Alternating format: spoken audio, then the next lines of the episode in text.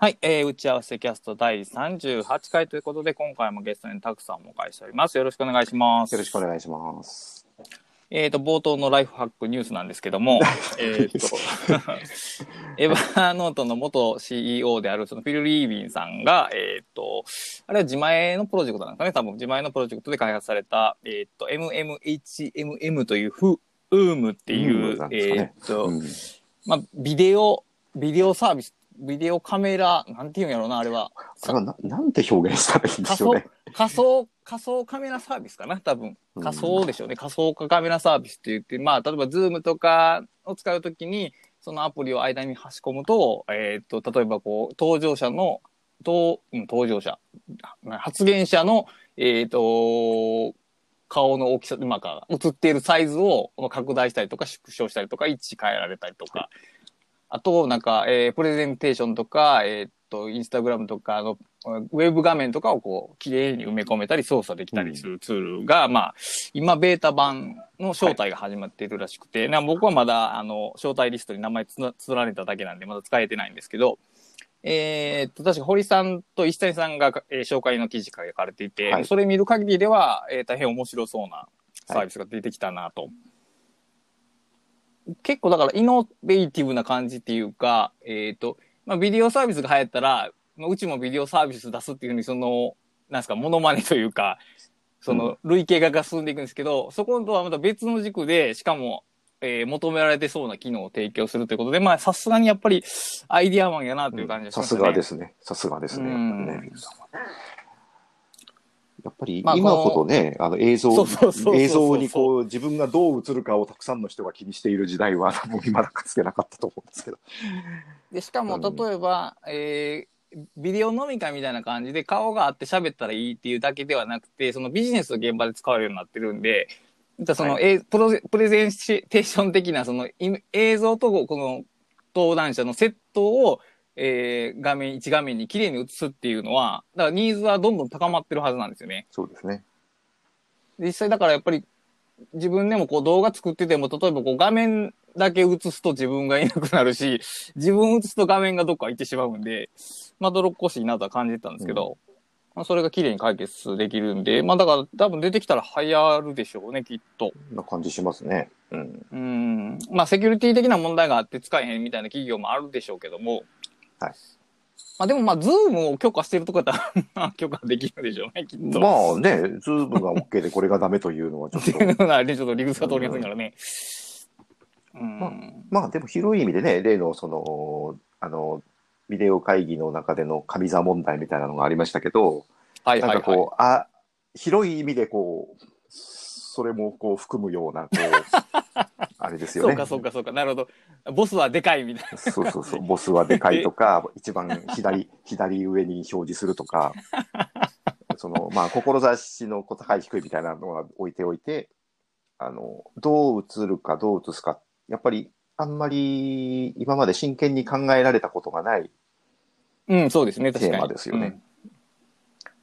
で、やっぱりメールもそうだったですけど、その、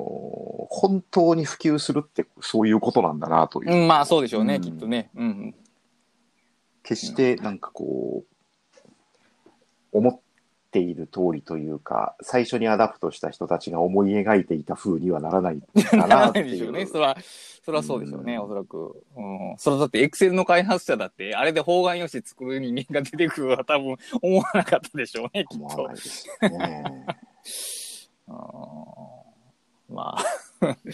いいんですけど。まあまあ、その新しくもし出てきて使えるようになったらまた紹介したいと思います。はい。で、えっ、と、今回は、えっ、と、新刊の紹介ということで、たくさんが多分編集協力という形で参加されてると思うんですけども、はいえっ、と、出版社がゴルゴキャストでいいんかな？書いてないな。まあ一応、なレーベル名がゴルゴ、ゴルゴキャストになってるんですけども、発音が難しい。えっ と、佐々木さん記録って何の役に立つんですかっていう、もう、ドストレートなタイトルなんですけども、はいえっと、ここの、えー、金、あ、そうか、今日か、今日発売されたんですね。今日僕日付、日付変更線でいきなり買って読んだんで、ちょっと日付の感覚はあれでしたけども、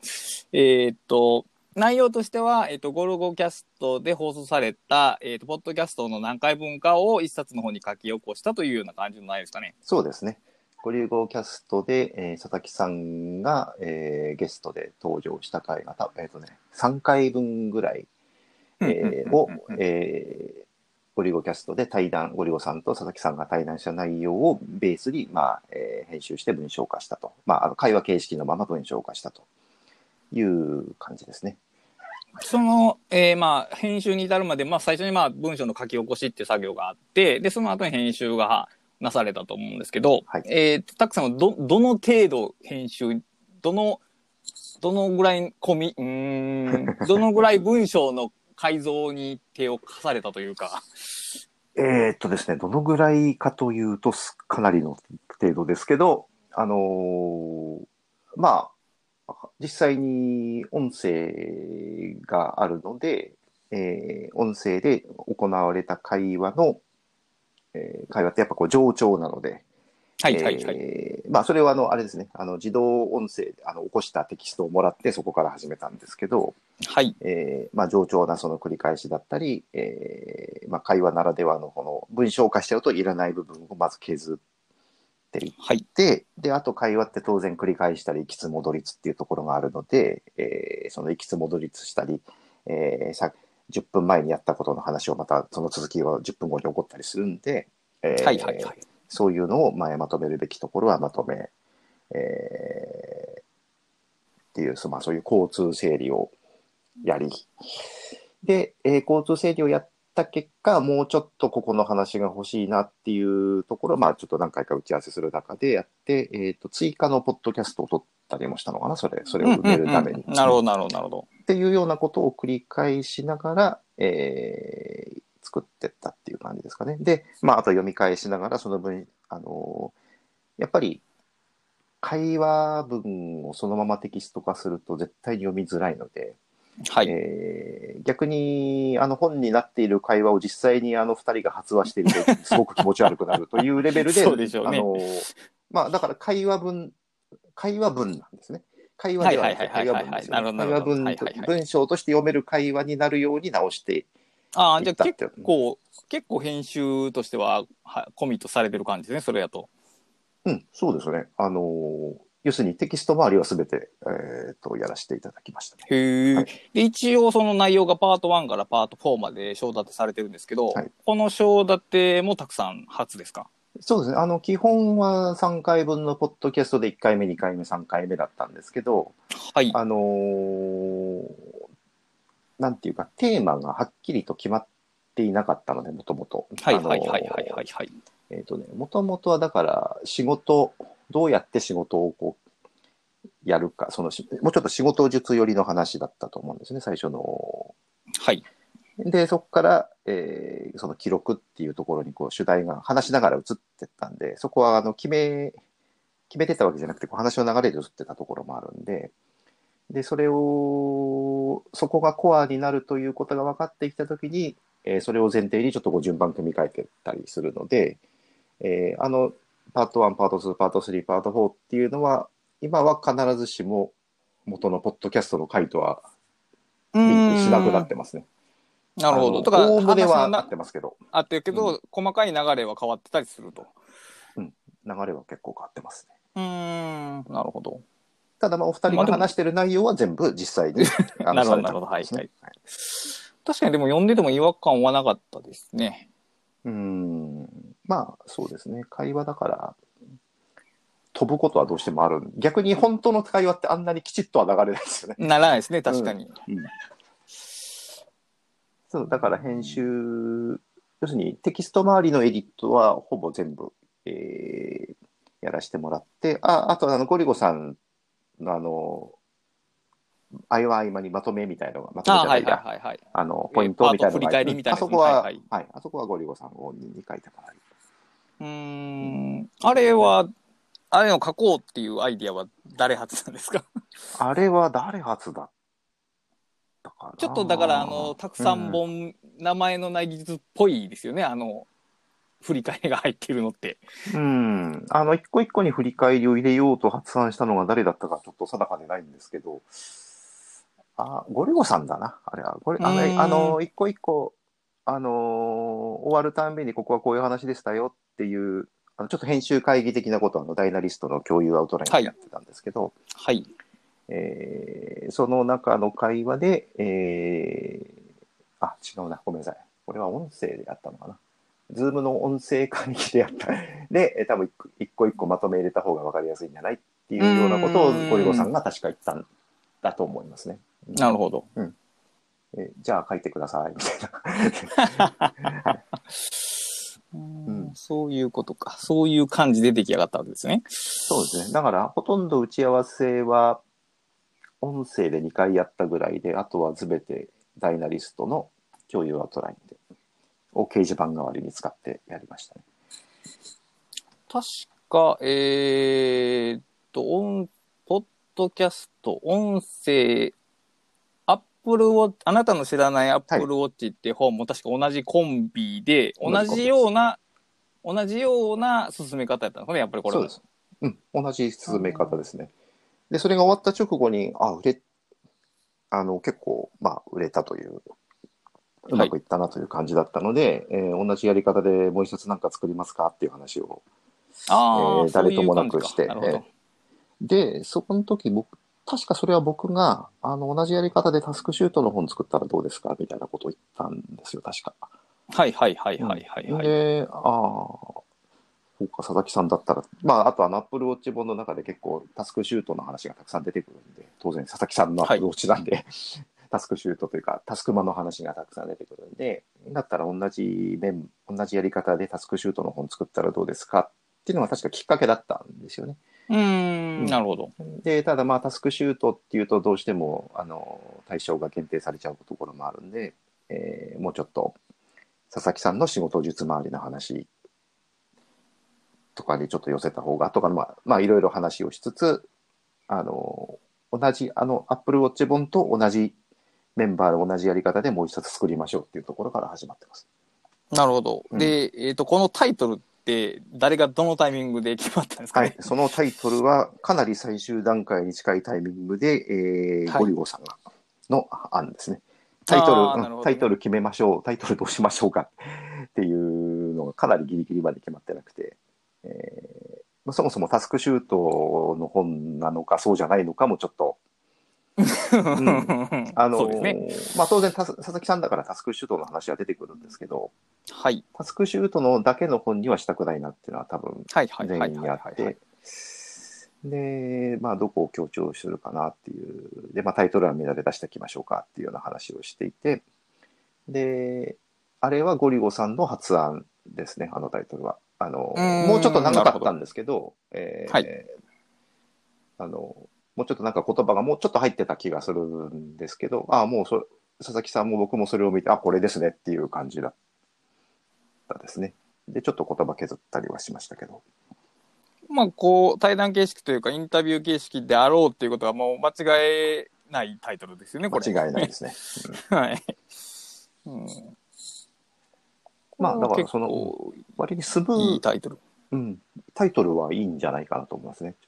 うん。あの、勝間さんの本になあのよく似たタイトルもありましたけど、は いでも、まあいいタイトルだなと。そうですね。タスクシュートって入れ入れてるよりは広いですし、かといって変にリーチが広がってしまうようなタイトルでもないんで、し、まあね、あの、終わってみればまさに佐々木さんの思う記録の効用という話が全体を通して言えるので、あの、うん、そこは良かったかなと思いますね。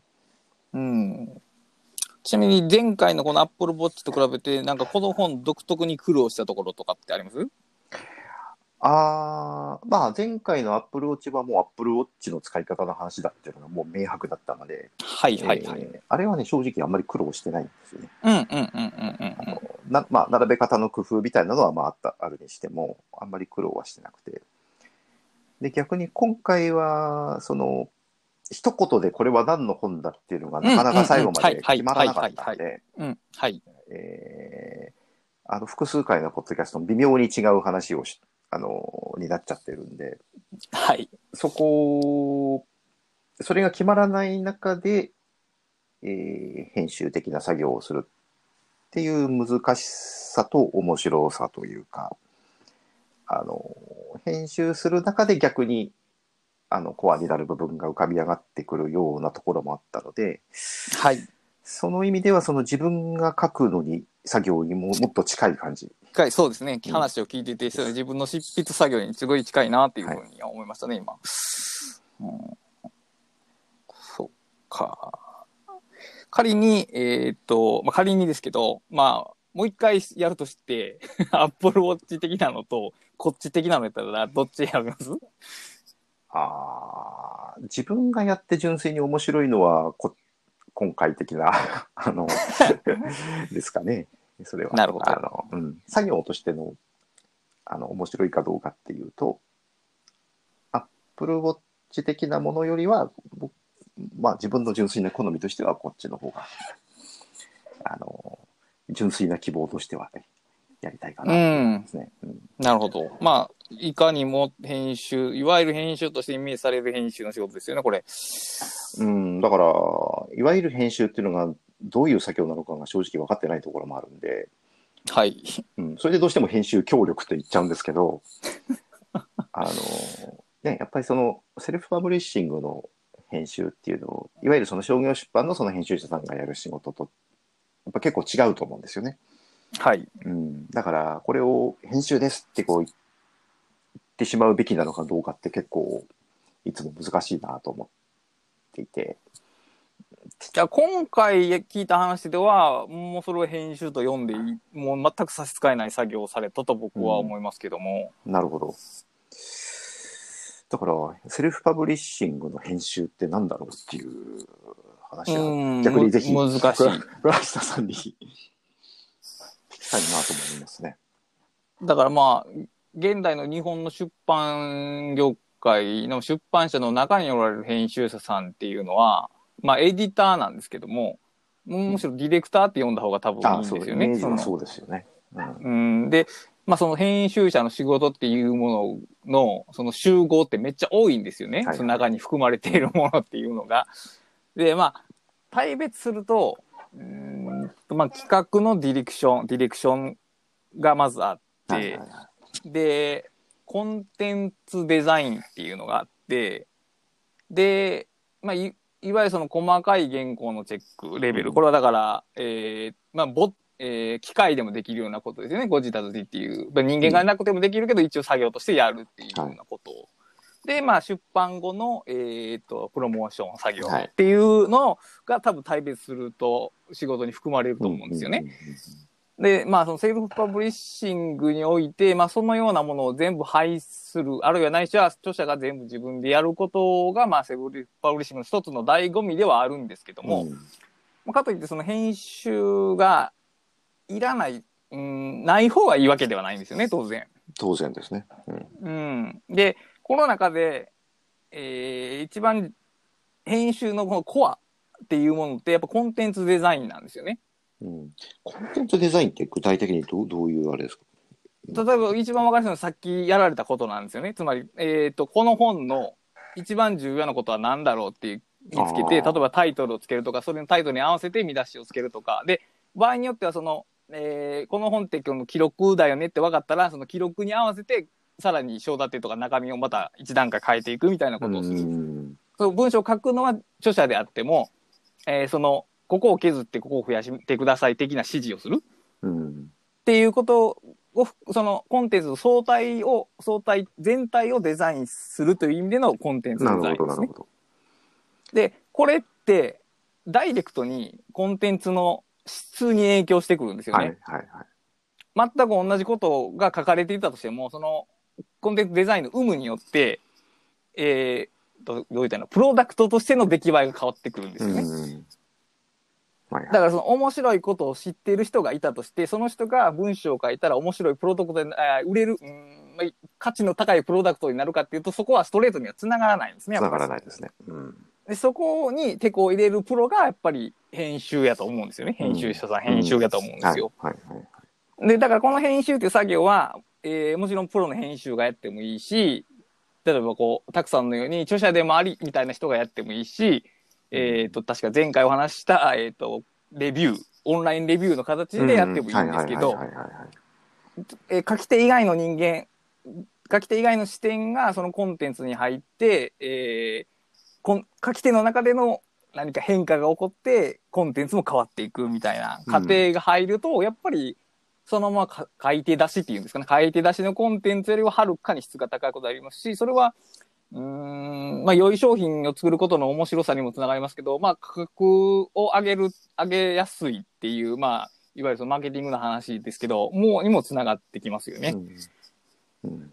なるほど。うん。だせっかく面白い、うん面白いコンテンツ、うん、ちゃうな、コンテンツの一個前なんで、こう、どういったかな、情報を持ってる人であっても、それをコンテンツ化するときに失敗すると、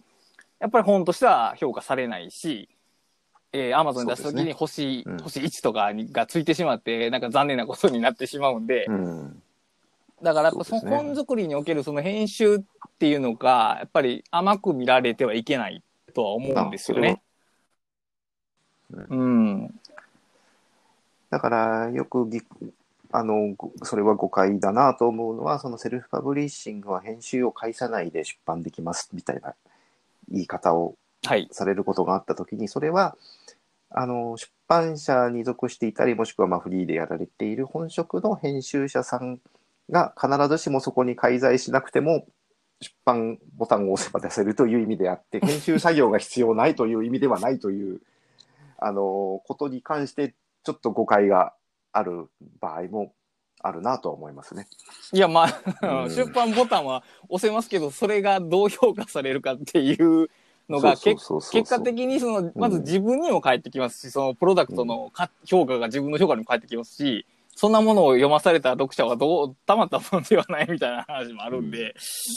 いや、まあ、そんなん知るかっていう人もパブリッシャーになれるのが、まあ、こう、フリーな世界なわけなんですけども。そうですね。うーん。だからさっき倉下さんが言ったそのコンテンツデザインが一番編集者のコアだっていうのは非常によく理解できるんですけど、ではい自分がややろうとしたのもまさにまあそれだと。まあもちろん一人、それ、僕一人がそれをやるわけでは当然ないですけれども、はい。あのーだから結局これって文章を書く中に含まれてるんですよね、このあ、もちろんそうですよ。もちろんそうです。はい。だから、そういう意味では、ここが編集の仕事、その自分の中では、その実際に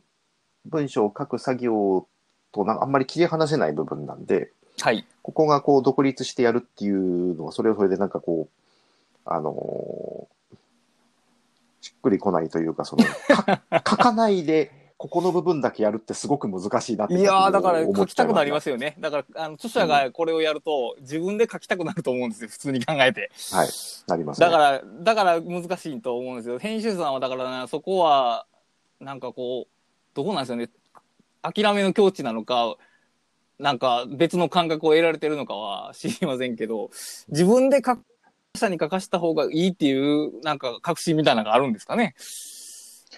うんだからそのプロの編集者さんでもこういろんな多分スタイル、まあ本のタイプにもよるし、編集者さん個人のスタイルも多分いろいろあって、そのバンバン書き直しししてくださいっていうタイプの人もいるし、逆に自分で結構手を入れちゃうはいはいはい。場合も多分あるじゃないですか。で、あるいは全然、あのそれこそ、いわゆる原稿チェックの方を主にやって、はいはいはい。えーコンテンツデザインっていうのは逆にその企画の段階ではいろいろやるけれども、その本編のその作る段階ではあんまりこう介入しないっていうタイプの人もいるかもしれないし、はいはい。だそこ難しいですよね。その編集者の対仕事の仕方のタイプもあるし、あとその著者はい。のタイプによってど何がどのぐらい必要になるかも当然変わりますよね。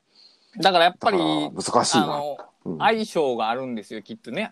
け書き手と編集者での。でしょうね。だから、へいくらプロの編集者というぐらい、その、万人向けの編集技術を持っているわけではないので、うんどうしても合わない人は出てくるでしょうし、逆に、その、自然にやったら自然にうまくいくみたいな二つのペアもあるでしょうね、きっと。はいはいうん。そうですよね。だから今回も非常に作業としては楽しかったですけど、まあ難しいなと思っああ、まあ、そうでたすよね。し、あの、特に今回って、あの、対談なので、実際に音声で対談したものがもうベースの原稿なので、あの、直すと言っても難しい。うんうんうん。なるほど、なるほ直すと言っても難しいという時に、その、要するに、ここもうちょっと直してくださいっ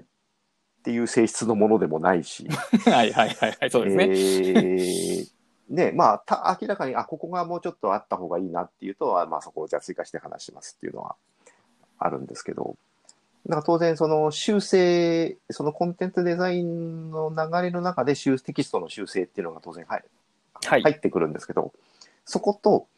そのコンテンツデザインのための修正と、文章に、にその必要以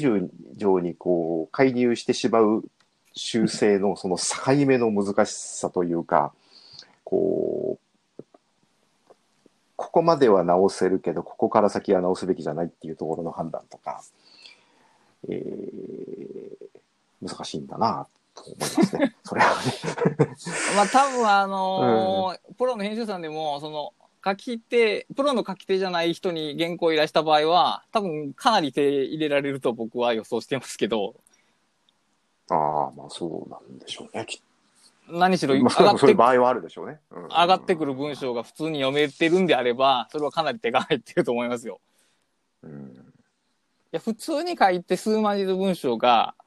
滞りなく読めるというのは、まあ、素人の仕事ではないですよね、どう考えても。そうなんでしょうね。うん、うん。だから、うん、そのその辺のバランスとか、あのアップルウォッチ本の時もそう思ったし、このあの打ち合わせキャストでその話したと思うんですけど、あの大変に勉強になるというかですね。えーまずそのね、自分の書いたんじゃないことを編集するということ自体がかなり勉強になる上に、はい。その、なんだろう。いろいろ勉強になりますね。これ多分、多分なんですけど、やっぱりこの編集だけをすることによって、自分の本を執筆するときに、モードの切り替えがやりやすくなるのでは仮説があるんですけど、いや、そうだと思います。あの、うん。自分、例えばその僕も割にこう、最初に書いたのってほとんど多分、まともに読めないようなものになるんですけど、はい。それを結局その編集することで読める状態に変はい、えていはい、はいく、はい、はい。わけですよね。で、やっぱり、今回みたいなその人の対談をやらせてもらうっていうのも当然そうだし、その去年や、3冊やったあの、あの名前のない技術シリーズ、自分、要するに自分が喋ったやつもそうだし、はい、はい、はい。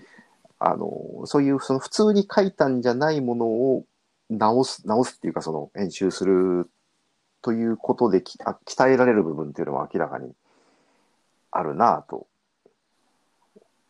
感じましたね。うーん。で、ただまあ逆に人のや、人のものだからじ逆にその自分のその、なんだろう、足りなさというか、はいはいはいはいはい自分の至らない部分がより浮き彫りになるというか、はい。あの、そう、やっぱ力が足りない部分っていうのも当然感じるし、まあ、もちろん自分の自前のやつを編集してももちろんそれはあるんですけど、ちょっと違う形で感じさせられるところもあるし、だから自前の本を書いてるときって、例えば何か全体の進行の中で止まったときに、それが書き手の、書き手の方の力不足なのか、編集の方の力不足なのかはっきりわからないじゃないですか。はいはいはいはいはい。だからそこがわかるのはいいですよね。そうですね。うん。まあでもその結局だからそこが切り分けってできないじゃないですか、その自分でやってる時って、その書き手とそうそうそう。普通、そう、なかなか普通は難しいですよね。うん。で、多分行き詰まっちゃった時に、まあ要するに加筆するとか書き直すっていうことが自分、自前のものならできるんだけれども、はい。逆に今回みたいに自前のじゃないのを編集して行き詰まった時にどうするか。その、特に話の内容は明らかに面白いって分かってた場合、はいはいはい、はい。自分がこう編集したら面白くなかったっていうのは、非常にこう気持ちとしてこう、あれが嫌だなっていう、なかなかこうしんどいものがあって、ややっぱりその自分がこう、あれこれいじったせいでひ面白くなくなっちゃうっていうのは 嫌じゃ嫌じゃないですか。それは嫌ですね、確かに。うん。だから、ポッドキャストで聞いてて面白かったのに、読んだら面白くなかったっていうのは、非常に嫌じゃないですか。だから、それは嫌ですね、確かに。そう。だから、この、あの、あのーポッドキャストで聞いた面白さ、当然、その佐々木さん、例えば佐々木さんだったら、同じ話を佐々木さんが文章で書いたら、またちょっと違う、当然、全然違う感じになると思うんですよね。はい。でもそうじゃない、当然、そのゴリゴさんと佐々木さんの会話の中で出てくる面白さとか、あの佐々木さんが単独で書いたら出てこないことっていうのが当然あるので、はい。えそれが面白い、あの、会話で聞いて面白かった話が、をどう、その、文字で読んで再現できるのかっていうところの、こう、難しさってあって。で、えまあ、あの、いいものになったと思ってるんですけど、その、であの、会話の中で出てきた面白い話の面白さが本当に、えー再現できてるのかっていうことを言われると、まあ100%にはなってないだろうなと思思いつつ、まあ逆にその会話になかった、その会話ではうまくこう入ってこなかったところが入ってくるようにできていたらいいなとも思うし、まあそれはもうできてる部分とできてない部分がこうあって、うん、やっぱせ、ね、そういう責任、やっぱり面白かったものがそれより面白くなくなっちゃう、ちゃうわけにはいかないっていうその責任感的なものはありますよね。それはちょっと確かに、そう、真剣に考えると重たい話ですね、それは。そう。うんまあでも、うん、考えすぎるとそれはそれでまた ね、いや、結局その面白さの角度が変わっただけで完全に失われることはないとは僕は思うんですけども、だといいですけどね。その僕はその、これの、ポッドキャストの方聞いてないんで、比較はできないんですけども、ああ、はいはいはいはい。ただ、その、やりとりの中であったは、あ、であろう面白さが仮になくなってるとしても、やっぱりその、タイトル付け、さっきも言ったけど、この、結局記録ってこういうことなんだなっていう、その、うん、筋、うん、どういったか軸かな？みたいなものがはっきり伝わってきたんで、で、それは多分、あの、3万に聞いてるポッドキャストではまず立ち上がってこないものだと思うんで、うんはいはいはい。これやっぱ書籍の編集の結果やなと思いますけどね。うん。だから、あの、個人的に、だ僕、実はその、ポッドキャスト、えっ、とね、3回ぐらいやって、そのうちの2回分はリアルで、えー、ゴリゴさんが東京まで来来た時に、リアルでって収録してるんですよ、あれ。はいはいはいはいはい。2回分ぐらい。でその現場に実は横にいたんですね、僕。あの なるほど。横でメモ取りながら聞いてて、はい。で、その時に聞いた話がすごく面白い。特に1回目の話がすごく面白かったんですよ。あの、で、それはそのままポッドキャストで1回目、2回目になってるんですけど。で、やっぱりその仕事、記録、そうだから今回僕その時聞いて思ったのは、その、僕はあんまり記録をしない人間なんですよ。その、はいはい。ログを取るとか記録を取るっていうことを全然しない人間なんですけど、その、記録というのはこういうメリット、こういう効用があるということで、まあ今まで聞いた話の中で一番納得感のある話の一つだったっていう、はい。その、要するに佐々木さんの思う記録の効用はい。の説明っていうのがあんまりその聞いたことのない説明だったんですね。佐々木さん自身からはあんまり聞いたことのない話で、はい。あ、これは、あのー文字にしたいなとその時思ったのが一つと、はい。まあ、あとその仕事ができるようになる、仕事を覚えるっていうのはどういうことかって、これもその佐々木さんの考える、その仕事が覚えること、仕事が身につくことのっていう話が出てきて、それもこう非常にこう、な自分の中で、ああ、そうだよなっていうところ、その二つだったんですよね。はいはいはいはいはい。うん、で、それがちゃんとその話の中で実はリンクしていて、はい。その記録を取るということと、その仕事ができるようになるっていうのが、その佐々木さんの話の中で結構リンクしていて、もうそこをなんとかその、あの、わかるよう、読んでつながるようにしたいなっていうのを実は思ってたんですよね。いや、まあでもその通りにうん読めましたけど。そうですね。だから、多分ポッドキャストで1回、2回、3回ってこう分けて聞いちゃうと、あの、もしかしたら繋がんなかったかもしれないところを、そうあの、繋げられてたらいいなとは思う、思いつつ。うんやっぱりね、この、このポッドキャスト、もう打ち合わせキャストもそうですけど、やっぱりね、その、聞くのが楽な分、うん、どう言ってんかな、情報の強弱がない、うん強弱っていうんかな、コントラストがないと言ってもいいんですけど、聞いてる方はのっぺり聞けるんですよね。うんで、何が重要なのかがわからない。僕がその重要なことについて大声で喋るわけでもないんで、別に。うんだから、その、やっぱりその編集っていうのは、この、まあ、例えばその、よ、ポッドキャストの、えー、まとめたものだけではなくて、ある、ある一連のコンテンツを本にするっていうこと自体が、やっぱりその軸を立てることやと思うんですよね、はいはいはいその本の。で、そこを、だからさっき言ったその、セセルフパブリッシングで編集が必要だっていうのは、結局そこの軸が立てられてるかどうかっていうことなんですよね。うんうん。はいはい。10, 10万字のコンテンツって、まあ、ブログを長いことやってる人だったら誰でも集めら、誰でもって言い過ぎた。えー 結構集められるんですけど、うんで、それで、その集めたものが、本になるのか、紙束になるのかっていうのは、その違いはやっぱりその軸にあると思うんですよ。はいはい。そうですね。うん。だから、その文章が上手くなるとか分かりやすく書けるっていうことも必要条件ではあるんですけど、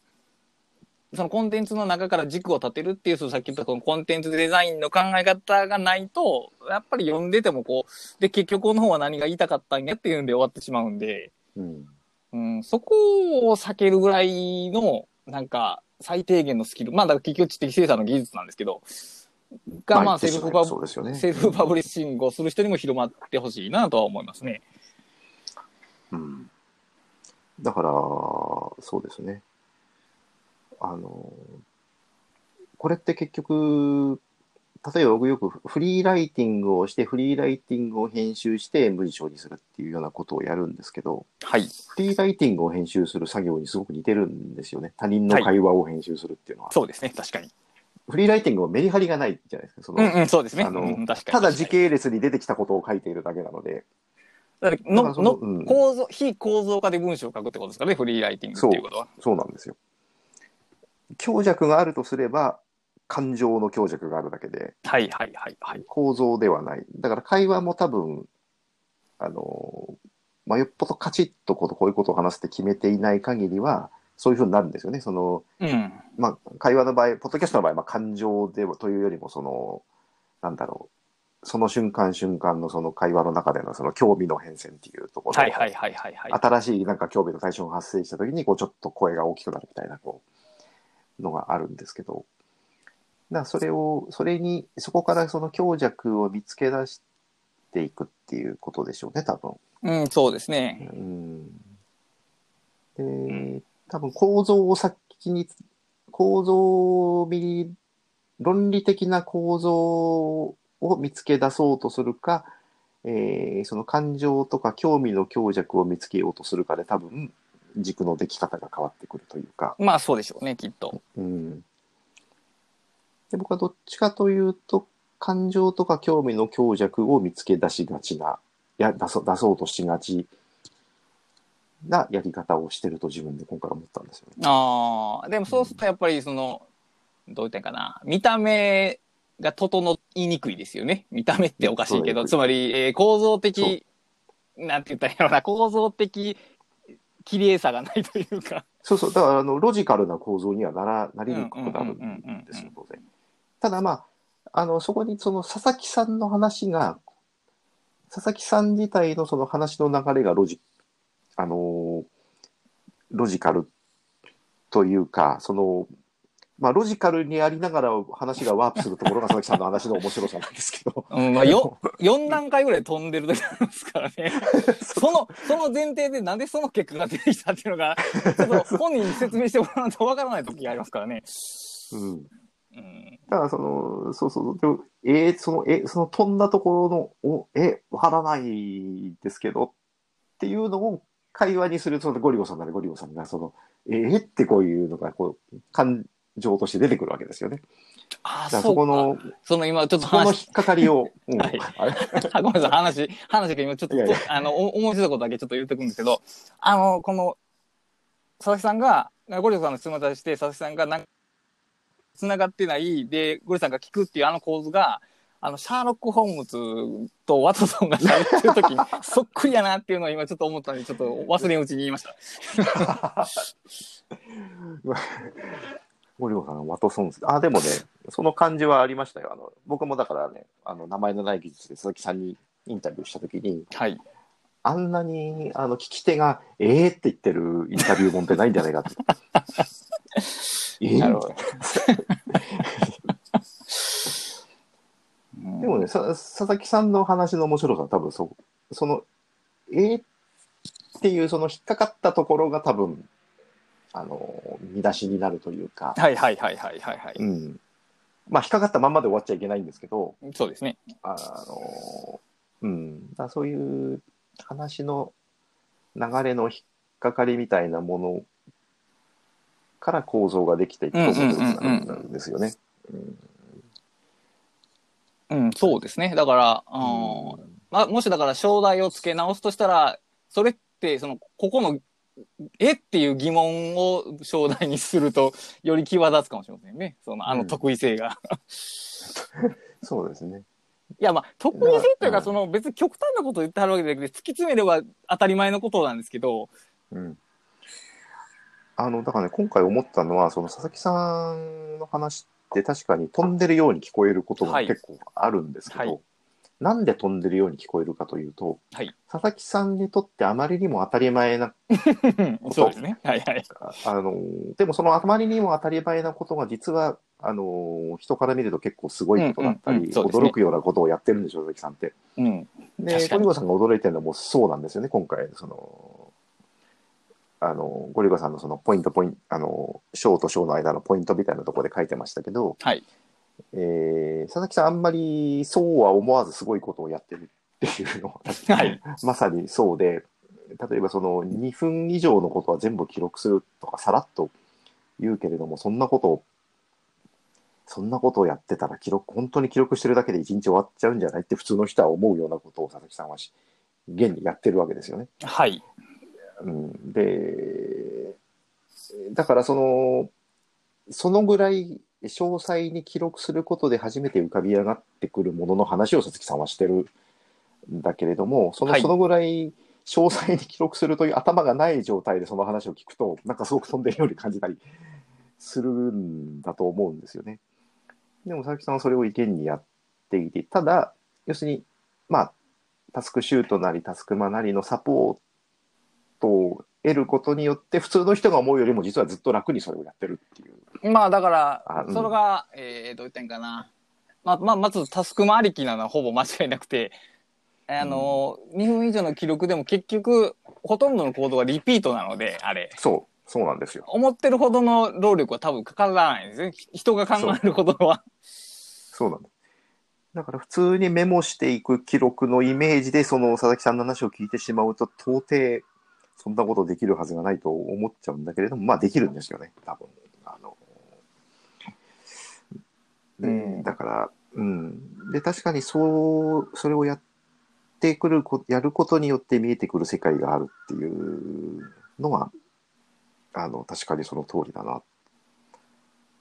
うん。で、あとね、あれね、うん。ああいうリピートがあると、むしろ人間はそっちに寄せていくんですよね、行動を。うん、うん。繰り返すよううになっていくんですよね。うんそうする方が楽やから。だからねあれはね、だから結局ね、その、うーん、そういう言い方はちょっと佐々木さんは好まないですけど、セルフコントロールの一緒なんですよね。だきょうんあのしかもねきょその、強制ではないんだけど、その、こっちの方が楽やから、そうするっていう風に、行動が寄っていくんですよね。あれは不思議なもので。うんあの、例えば、あの、タスクシュートにこれこれという項目を書き書いたからこれをするっていう内容が書いあの本文にも出てましたけど、あれはね、実際に起こりうるんですよね。うんいや、怒ると思いますよ。怒ると思います。うん。でな、あああいう自分の心の動かし方っていうんかな。自分、まあ動かし方って多分、その、より言葉が強いからもっと柔らかいんですけど、あの、知っとくと、あの、いわゆる意志力みたいなものとは別の次元で、セルフコントロールができる。まあ、これもセルフコントロールっていうのがまだ強いんですけど、セルフコントロールができるんですよね。うんまあ、でもそうだ。まあ、だからさ逆に佐々木さんはある程度自覚的にそれをやってるんじゃないかなってそうで、うん、そうやと思います。見てると。ううんん。だから、うん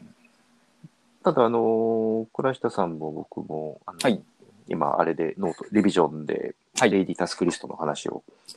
書いてるじゃないですか。書いてます。で、やっぱそこの、す実はそれに、で、じあん、よく似てるというか、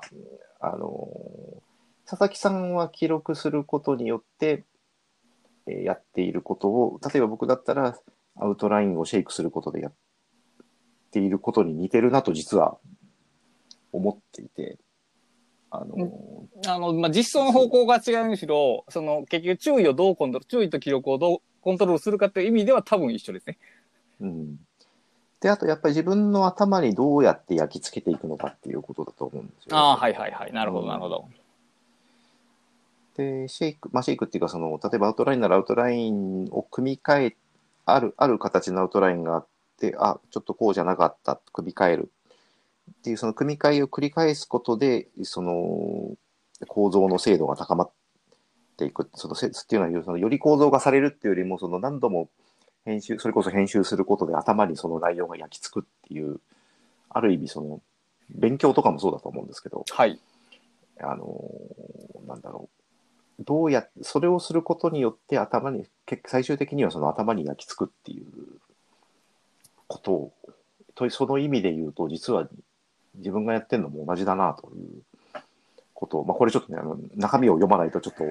わからないところもあると思うんですけど、はい。うん、あのー佐々木さんの記録の話を聞いていて、僕はそういう印象を持ったんですよね。うん、だから、例えば、えータスクリストを、まあ、アウトライナーでも別に Todoist でもいいんですけど、まあ、作って上からやっていくっていうことだけやと、やっぱり弱いんですよね。うんはいで、まあ、その状況状況で作り変えたりとか、まあ、一番いいのは、その、やり始めることを書書き出すっていうことが多分一番いいんですけど、これだとタスクシュートとほぼ変わらないんですけど、うんあれするだけでね、かなり違いますね。うんやり、えやり始め？始めあ何でもするこえっ、と、今から本ゲホゲをするっていうことを文章で書くということですね。とあはいはいはいはいはい。あ、それはもうまさにそうだと思います。で、結局、どういうか、大変かな。そうすることで、い今の自分の注意がはっきりするんですよね。うん。逆にそれをしないと、ぼんやり何かを始めてしまうと、うん。ぼんやり時間は使われていくんですよね。あ、はいはいはいはいはい。あ、それはまさに、うん、まさにそういうことだと思いますね。で、その、多分ですけど、その、ぼんやり時間を使っていることイコール、えー自由っていう感覚やと、あんなものはやってられないということになるんですね。要するに。なるほど、なるほど、なるほど。うん。でも、その、うーん、その自分で宣言して始めてるんってか、だから、それはもはや自由ですよねっていう方がこっち側ですね。うんそうですね、そうですね。はいうん、だから、その自由の感覚をどちらに見るかによって、その真逆のリアクションが返ってくるというか、うん。そうですね。うん、だからタスクシュートもあの細かいそのリピートタスクをやらなきゃいけないタスクだと捉えてしまうと非常にこうしんどいというかそんなことできるかっていういう印象を受けるんですけどそのなんだろう。そうそこでそ佐々木さんがその自由っていう言葉を使ってるんですよねあのの中で。ちょっとね、はい。そこがうまく伝わるかどうかって思うんですけど確かにあれはそうだという気はしますね。その、これを、その時間軸の中で、次はこれをやるっていう、はい。で、そのことを自分は選択しているんだという、その自分が選択しているという意味での自由というか、はい、はい、はい。だから選択しないことももちろんできると。はい。だけど自分は今これを選択して今これをやるんだっていう、そういう自由って言ったらいいんですかね。なんかそ、まあ、ちょっとその、その説明が佐々木さんのあれにかなうかどうかちょっとわかんないですけど。あの、うん。本文中で多分ね、無意識にすることは自由自由じゃないっておっしゃってましたけど、はいはいはいあの、例えばさっきの話で言うと、その、何気なく作業を始めるじゃないですか。で、はい何気なく作業をし始めたときに、例えばこう、ツイッターが気になって見に行くっていう状況があったとしますよね。うんうんはいはいでこの行動は、言うたら、仕事をしようと思った自分に対して、その、なん、これまでの習慣とか気になる情報があるみたいなもの、欲求に引っ張られてるわけですよね。はい。この引っ張られてる段階でもうそれはもう自由じゃないっていうことなんですね、うん要するに。うん。そう、そういうことです。むしろその最初やろうと思ったことをまっすぐ進むことの方が自由であるということなんですよね。うん。そうです。ここの感覚は多分だから、うん、なかなか難しいかな。うん、言われるとわかるかわかると思うんですけどね。うん。だからそこの辺の感覚が非常に分かりづらかったところが正直あった。そこ多分ね、佐々木さんがあれほど言葉を尽くしてその辺の感覚を説明しようとしていたことはあんまりなかったんじゃないかなとまあ多分、思うんですよね。伝わらないから、それでも、それでも難しい。いやかもしれないですけど難しいと思う。で僕はそれを踏まえた上でなお、そちらに揺れることを選びますけどね。うんつまりあだからそのそ、そうそう、選んでるから自由なんですよ、それは。自分で選んでるから。だから自由にならないことを選択してる、え、ちゃうわ。うん、そうやな。自由にならないことを選択してる自由さが僕は欲しいですね。だから。うん。うん。そこら辺で多分その、そう細かい管理の仕方は変わってくるんですけども。そうですよね。まあちょっと今のことに佐々木さんがの言葉でどう説明が されるかはちょっとわかんないですけど、やっぱり佐々木さんの代弁するのは無理だな。ただね、やっぱり、おもおもそこの辺の話は面白かったですよ、やっぱり。まあ、佐々木さんからの口からしか聞けへん話ではありますね、確かに。そうですね。うん。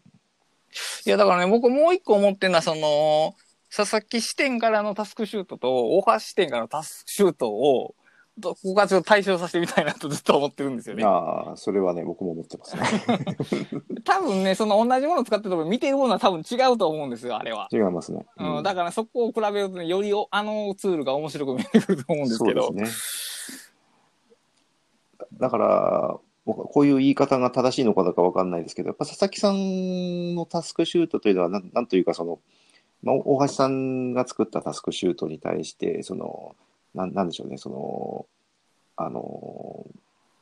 中華そば、中華そばがこう日本で日本的なラーメンに発達して、それがまた台湾で発達したみたいな、こう、なんかこうそういう関係はいにあるような気がするんですよ。。僕もそんな感じはします。台湾式日本のラーメンみたいな、なんかこう、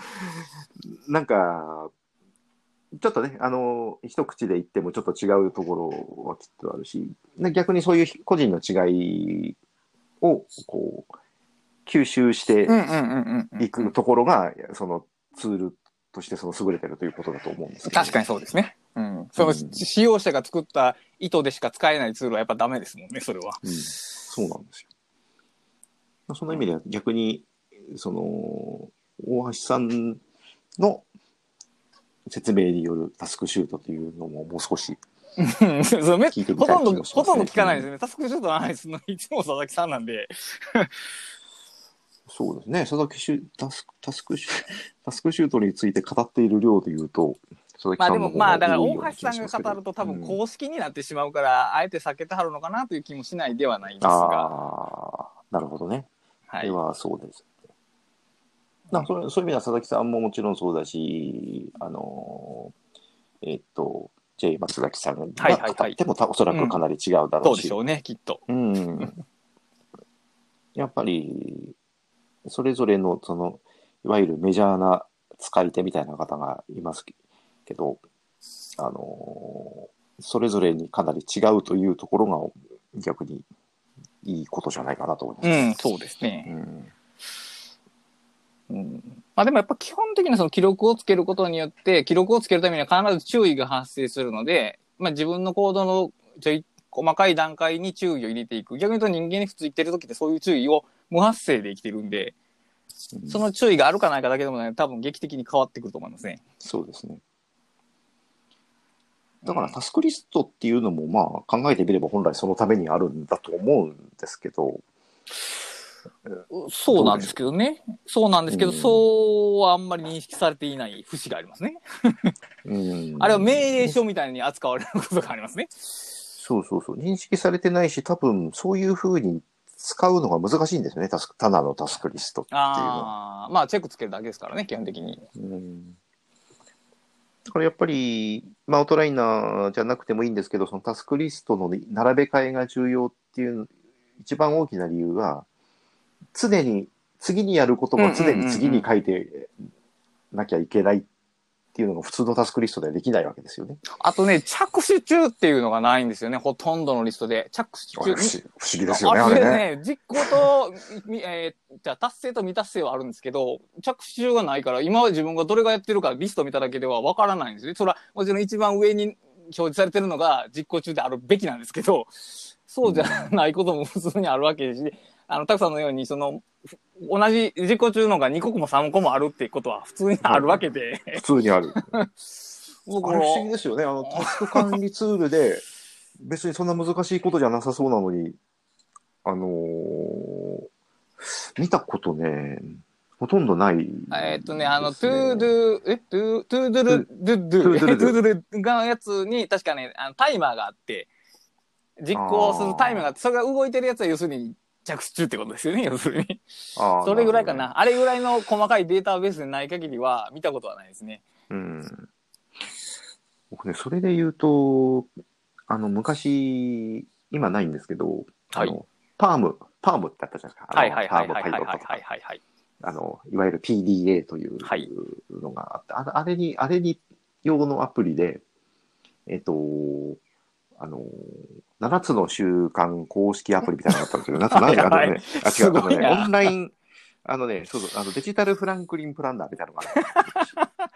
あ あというか、その時代にそれがあって、今はないんですかね。っていう話がそれまあそれなぜ今。こそそれがあってもいそいうのに。ですよね。あの、まあ、その時代はあったわけですね、それが。そう。でじそのフランクリンプランナーの機能をそのデジタルにあれね結構よくできていへて、ー。であの僕ね実はそれが結構好きで使あの使ってたんですけど はい。そああれがその4段階のチェックボックスがあったんですよはいはいはいはいはい。そのタスクの要するにあのグラデーションで、えーはいはいはいはいなんか四角がこうなるほど 4, 四つに区切られてて、はい下からこう黒く埋まっていくみたいなやつがあってはいはい。あの着手したとかちょっと半分ぐらいできてるとか、はいもうちょっとでっていうのがね表現できるようになっててなんであれそういうのが今の普通のタスク管理アプリについてないんだろうというのそうなんや。でもまあ、うん、まあ、まあ、例えばアナログやったら、そのチェックボックスをどれぐらい塗りつぶすかとかで、そうそうの、うんありますよね、新着あ表すとかって。うん、な、そううん、そうか。な斜め線を書いてバッテンにして最後塗りつぶすとかいろいろありますよね。だから、例えば Mac の場合って、Mac じゃ限らない、限らないんですけど、iOS ですけど、そのチェックボックスの機能が OS で提供されてるから、そう、うん。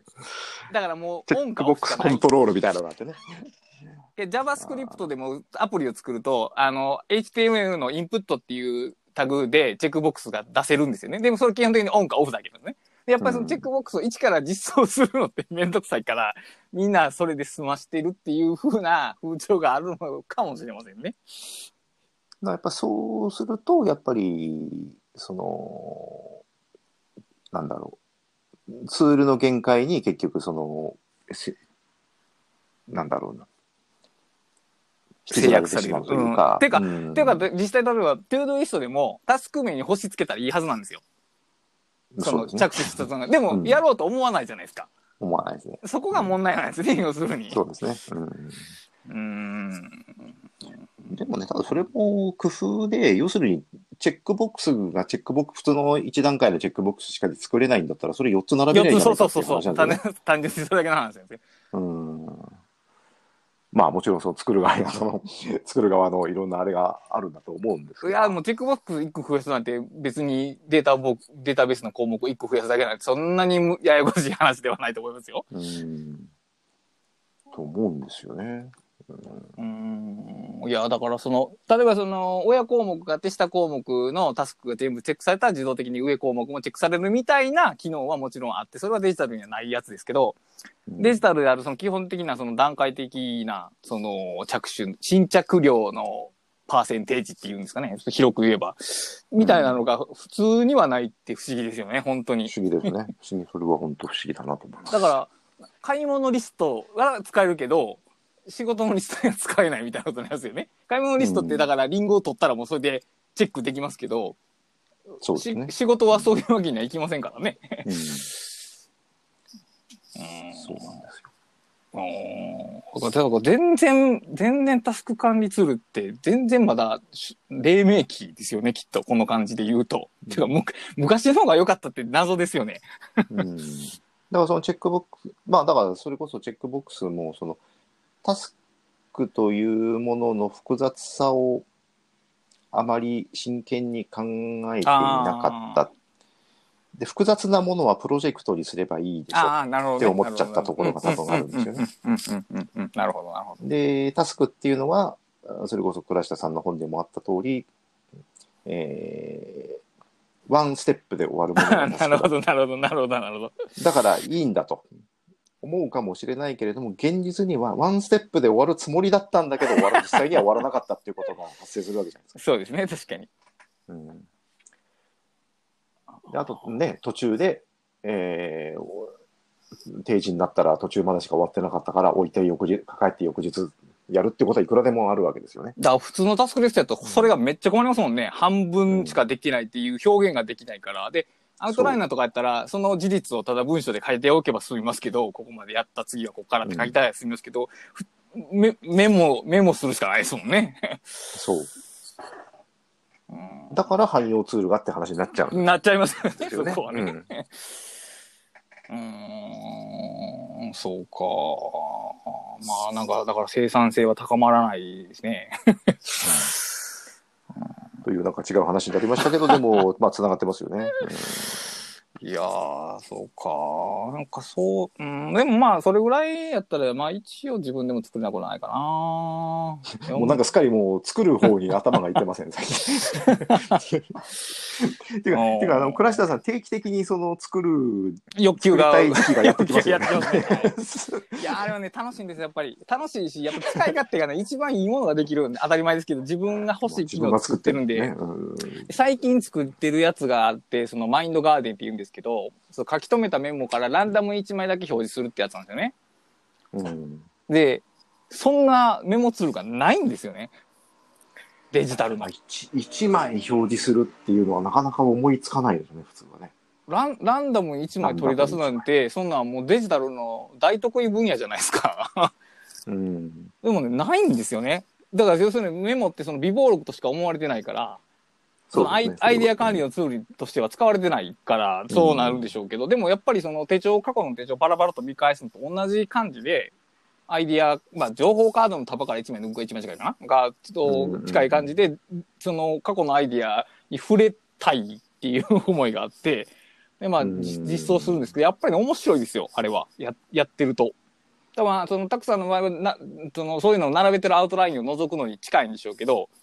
僕はまあうん一応、ノートに日付ごとに分かれてるんで、そうか。そうそう。だからその日付ごとに分かれたノートのそのメモを一箇所のテキあのファイルにまとめて、そこから一枚、い一個アイデアだけ抜き出すってことをやってるんですけど、楽しいですね。これ多分数枚並べるようになったら、情報カードとほとんど同じ使い方ができるんではないかなと思いますけど、それ本当にランダムなんですよね。はい。まあ、本当になんだというか、まあ、コンピューターが発生するランダム、発生させるランダムですね。うんうんうんうん。だからなん100、100、100個カードが保存されたら、100個から1個選ぶやし、1000個カードが保存されたら、1000から1、数値を1個選ぶっていうやり方でやってますね。それなんか乱乱数みたいなもんでやる。そう、普通に、ラあの、うんプログラミング言語を使うと、そのランダムを勝手に発生させてくれるやつがあるんで、それを使ってるだけですね。うん。だから、多少重み付けとかをして、あの、うん過去の方がよく出るとかもできますけど、もちろん。うん。でも単純に普通に1枚繰り返し、あの、引っ張り出すだけでも面白いですね。逆にそれあれですよね、その昔のエヴァーノートにやったみたいに、そのキーワードでこん、なんかこう、コンテクスト的にこう引っ張ってくるんじゃないからいいんっていうのもあります。もちろん。うんもちろん。本当にランダムだと。んで、そう、その、全体から数枚を取り出すっていう作業をしないと、例えば3000とか5000のアイデアは操作できないと思うんですよ。うん。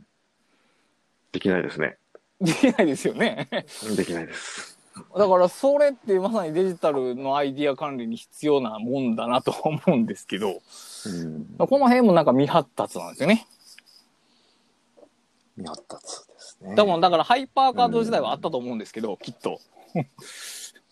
ああ、でもね、ハイパーカード時代にそういうのを作ってた人って、やっぱり結構ね、あの、知的生産の技術読んでた、昔読んでましたっていうような人だったりするんで、でしょうね、きっと。うん。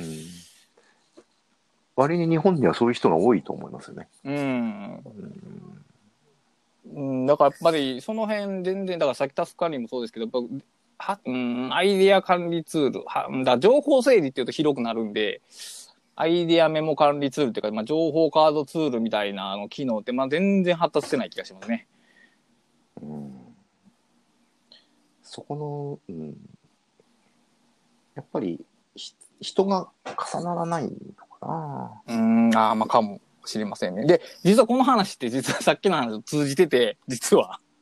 あの、まあ、当然、メモを表示されるためにはメモを書かなきゃならないじゃないですか。当たり前ですけど。はいはいはいはいはい。で、しかもそれは、一行だけ書いたメモじゃなくて、いわゆるその豆論文を書か書く必要があるんですよね。で、それって結先生の言う豆論文。はい。結局それってか、まあ、梅沢さんは書くことで忘れてもいいって言われて、まあ実際忘れるんですけど、書くことでやっぱりね、覚えるんですよね。覚えるっていうか、脳内にネットワークが張られるんですよ。うん。うん、で、あそういうメモを書き始めて、今2ヶ月ちょいぐらい経つんですけど、あのね、あの、全体像っていうのがすごく思いつきやすくなりましたね。うんうんうんあの、こ要素、これまで書いたメモたちがこういう関係になってるなっていうのを、あの、うん頻繁に思いつくようになりました。あ、それはまさにさっきの話ですね。うん、だから脳内にそういうのが配置されてるんですよね、書いてるから。うん。うんうんうんうん。うん、だやっぱりね、そういう手間、記録の手間っていうのはね、書けるだけの価値がありますね。うんだから佐々木さんが言うその記録をやすることによって記憶の精度を高めるって佐々木さんが言うのはやっぱりそれと似たことだと思うんですとよね。思いますね。うん。うん。まあその佐々木さんはその興味の向き方がその知的生産寄りじゃないからそういう表現はあまりしないけれども、多分脳の中で起こっていることとしては多分同じそうですね。だと思うんですよね。だから僕の方は行動管理というよりは、その概念同士の関係が好きやからそっちのことばっかり記録を使ってますけど、だから何、どういうのを、その自分の中で精度を高めたいかによって変わってくるでしょうけど、何を記録するかっていうのは。そうですね。うんだからあとその写経、いわゆる書き写す、そのまま書き写すということはが実際に役に立つという理由も多分それだと思うし。そうですね。だからコピー機でコピーしたではダメなんですよね。そうそうそうそう。そう。確かに人間の頭ってそういうふうにできてるんだなっていうのをね。いうん、今回は佐々木さんの話から感じたし、やっぱり今の倉下さんの話も多分同じことだと思うんですよね。うん、そう、だから、人が記憶するためには、一回、えーっと、なんていうんだ、短期記憶というかな、に一回うんうんうんくぐらせてないと、長期にいかないんで。はいはいはいはい。で、そのコピーしただけでは当然、その作業記憶にはいきませんし、だから、うん作業記憶に行くためには作業をしなければならないんですよね。そうそうそう。うん処理しないといけないんですよね。そうそうそう一回その頭の中で。そうそうそうそう。そこを通らへん限りは、あの、頭に入ったという言い方はできないんですよね。うん。うん。そうか。うん面白い。うん。まあいろいろ繋がっているということですよね。まあそうですね。だからまあそのうんノートの良さっていろいろありますけど、やっぱりその全自動で集めてくれることではなくて、やっぱりその、いかに書き手を促すかっていうことですね。ノートツールに関して言っても。そうそう。あの、いや、本当そうですよ。その自分の手で書くことの重要性というのは多分、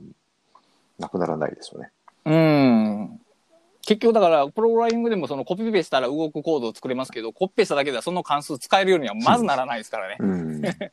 あの、もう一回コピペしないと、まず使えないですから、それ、それ、それ繰り返してると、コピペしかコードが書けない人間になってしまうんで、うん。一回書く、その、数値を変えてでも一回自分なりに動作を確かめてみるっていうのを経ないと、やっぱり書けない、書けるようにならないんで、うん、で、そうすると、やっぱり人一人の人間に処理できる情報の量って限界あるよなって話になるんですよね。なりますね。そうそうするとやっぱり、そのチームを集める必要があるよなっていう話に僕には最近なってるんですけど。うん